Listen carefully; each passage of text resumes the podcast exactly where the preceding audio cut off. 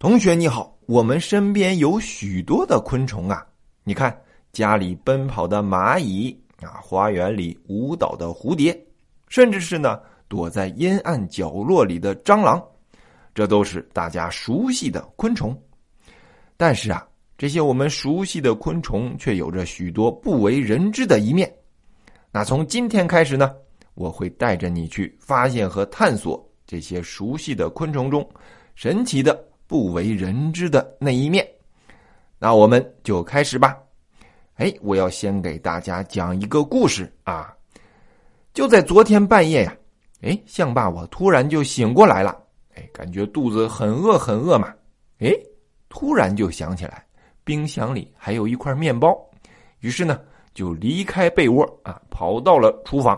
那就在我打开厨房灯光的那一瞬间呢，哎呦，我看见了一只虫子啊，棕黑色的身体，啊，两个摆动的触角，哎呦，六条满是脚毛的腿呀，安静的趴在墙上。哦，这是一只蟑螂啊，想必它是刚刚在垃圾桶里饱餐一顿了。哎，那我们平时看见这么恶心的虫子啊。真是让我们恨不得马上就抄起拖鞋拍死它！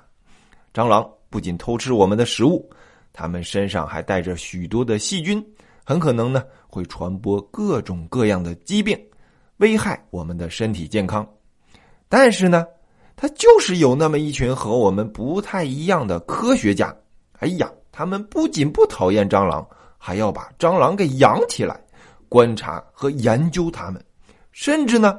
还要改造它们呢，那这些科学家究竟拿蟑螂来做什么呢？科学家的蟑螂和我们家里的蟑螂又有什么不一样的呢？接下来我们先来听第一个故事啊，它叫做《昆虫学家的蟑螂》。那在昆虫学家的眼中呢，蟑螂可不只是活跃在厨房里的偷油婆了，而是一种美丽而神奇的生物。哎，为什么这么说呢？原来呀，这个世界上一共有四千六百多种蟑螂呢。那我们经常看见的蟑螂啊，只是其中的四到五种。也就是说呢，就是那些喜欢和人类一起生活的蟑螂，坏了其他蟑螂的名声。那大多数的蟑螂都生活在深山老林之中，过着与世无争的日子，那并不会影响到我们人类的生活。哎，这个昆虫学家呀，他就在野外发现了许多很神奇的蟑螂，和我们平时在家里看见的蟑螂那是很不一样的。哎，同学们，你可以看看啊，我们文章里的这张图片。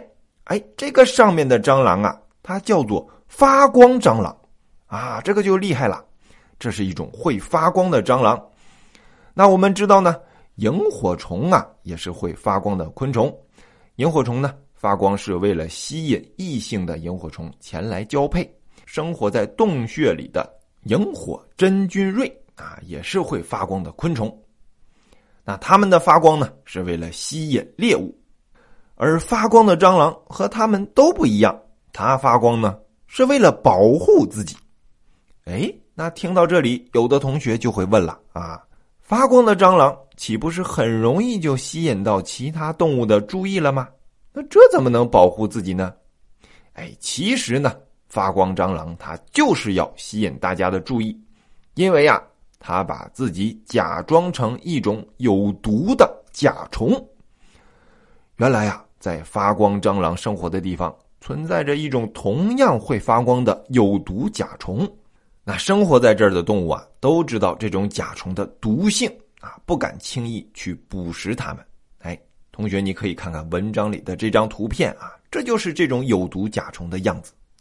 于是呢，发光蟑螂就模仿了这种有毒的发光甲虫，在毒甲虫的胸部啊有两个发光的斑点。那发光蟑螂呢也有类似的发光斑点。那些食虫的动物啊，看见发光蟑螂的时候，哎，以为是毒甲虫来了，那就会躲得远远的。不敢靠近它们，那这下呢，发光的蟑螂就安全了。那说完了昆虫学家的蟑螂，我们再看一看动物行为学家的蟑螂。有哪些好玩的地方呢？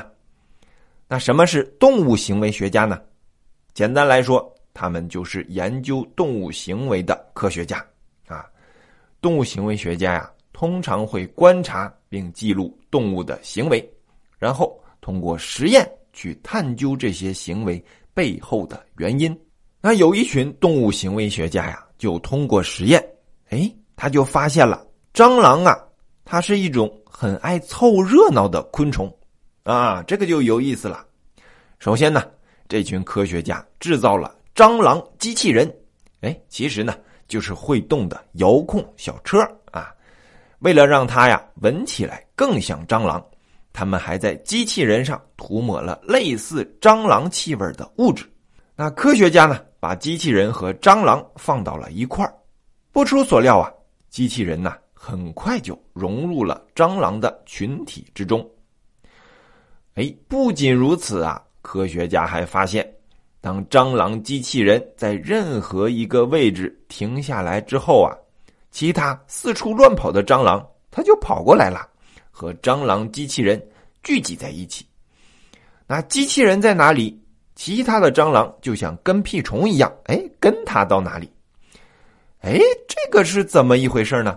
于是啊，科学家把蟑螂机器人拿走，把这个实验。重新做了一次，在最开始的时候呢，蟑螂们分散在盒子的各个地方，而随着时间的推移，蟑螂们呢就会越靠越近，最后啊聚集到了一块不管把这个实验重复多少次，蟑螂在最后总是会挤到一起啊，就像他们互相之间约定好了一样。那蟑螂难道真的就这么喜欢凑热闹吗？哎。这个还真是的，蟑螂它就是很喜欢凑热闹。对于蟑螂来说呢，只要有几只蟑螂待在一个地方，那其他的蟑螂也会跑过来和它们待在一块儿。到最后啊，这个区域的所有的蟑螂都挤在一起了。那你就要问了啊，他们为什么要这么做呢？科学家呀是这样解释的。蟑螂啊，每一天都是过着心惊胆战的日子啊！我们看见蟑螂就要把它拍死嘛，对不对？那如果他看见另外的几只蟑螂待在一起，而且他们躲的那个地方居然没有人赶走他们，那么这只蟑螂自然就会跑过去和他们待在一起，因为那个地方它是安全的。蟑螂知道，朋友越多的地方，那就是越安全的地方啊。其实，像我们人类这样复杂的动物，也会有和蟑螂类似的爱凑热闹的现象。哎，我来举个例子啊，在一个安静的教室里面，只要有一部分同学在教室里开始说话，很快就会有越来越多的同学开始说话啦。到最后啊，整个班级都会闹哄哄的。哎，我相信同学你肯定有这样的经历嘛。那科学家们呢？把这种现象称之为群聚效应。好，那说完了动物行为学家的蟑螂，那我们再来看看神经学家的蟑螂。哎，更好玩了。那么，神经是什么呢？我们的感受、动作啊，包括我们思考的东西，这一切啊，都和神经有关。而神经学家呢，就是研究这些东西的科学家。神经学家特别喜欢拿蟑螂来做实验，为什么呢？因为蟑螂个头很大啊，繁殖速度很快，生命力呢非常的顽强啊，特别的好养。哎呀，除了长得有点恶心这个缺点之外呀，这个蟑螂啊简直是最佳的动物实验材料。那就在几年前，一群神经学研究者丧心病狂的制造了遥控蟑螂啊。他们给活的蟑螂做了改造之后啊，用一个遥控器就可以操纵蟑螂的行动。哎，这是怎么做到的呢？哎，这就涉及到一些神经学的知识。要知道啊，所有的感觉，包括我们的视觉、嗅觉、听觉、触觉等等等等，都是大脑处理的结果。换句话说呢，假如有一天我们的大脑罢工了，不工作了，就算是有人拿针扎你的手。哎，你也不会有疼痛的感觉，就算你的眼睛睁得大大的，也看不到任何的东西，因为必须有大脑的参与，我们才有触觉和视觉。那么，在大脑工作的情况下，这种感觉是怎么从我们的手或者眼睛传输到大脑的呢？我们身体里呀，有着像电线一样布满全身的神经细胞，就是这些神经细胞连接着我们大脑和身体的各个部位。当有人拿针扎我们手的时候呢，被针扎的地方会马上的产生一个电流，这个电流啊。沿着我们身体里的神经细胞传输到大脑，就是这样。大脑接收到从手传输过来的电流信号之后啊，反馈出了疼痛的感觉。那我们知道啊，蟑螂是一种很喜欢生活在黑暗里的昆虫。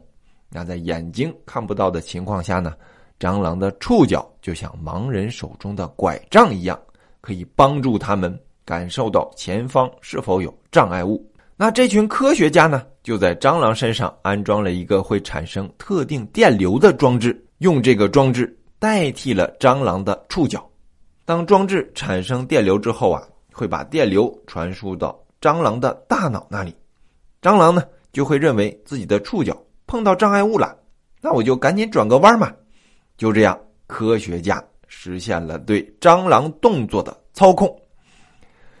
哎，那学习完今天的故事之后啊，以后再看见蟑螂，你可不要只想着用拖鞋把它给拍死啊！